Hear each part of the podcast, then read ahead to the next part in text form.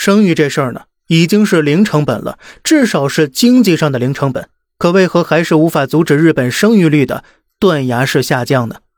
从一九九四年开始，日本女性怀孕四个月以上，政府会补贴四五十万日元，覆盖生育的全部费用。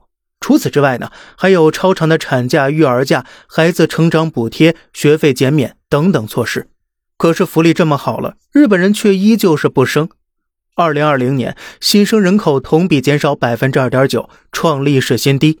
不仅不生娃了，他们甚至都不想结婚了。据统计啊，日本每五个人中有一个人不结婚。还有调查显示了，百分之六十八的日本人觉得可以是不结婚的。日本人为什么不结婚呢？这呀，还要从四十多年前说起。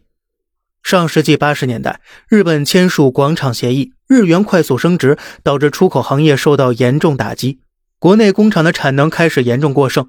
而为了保住日本企业，日本央行开始大放水，大量的金钱涌入房地产市场。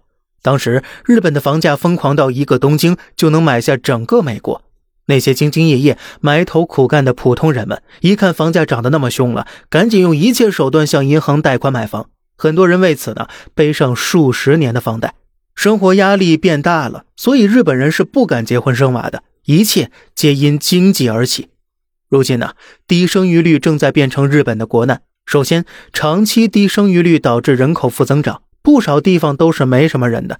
其次呢，养老金负担过重，年轻人越来越少，而老人却越发长寿了。一些没有积蓄，为了养老的老人，甚至故意犯罪，走进监狱当中。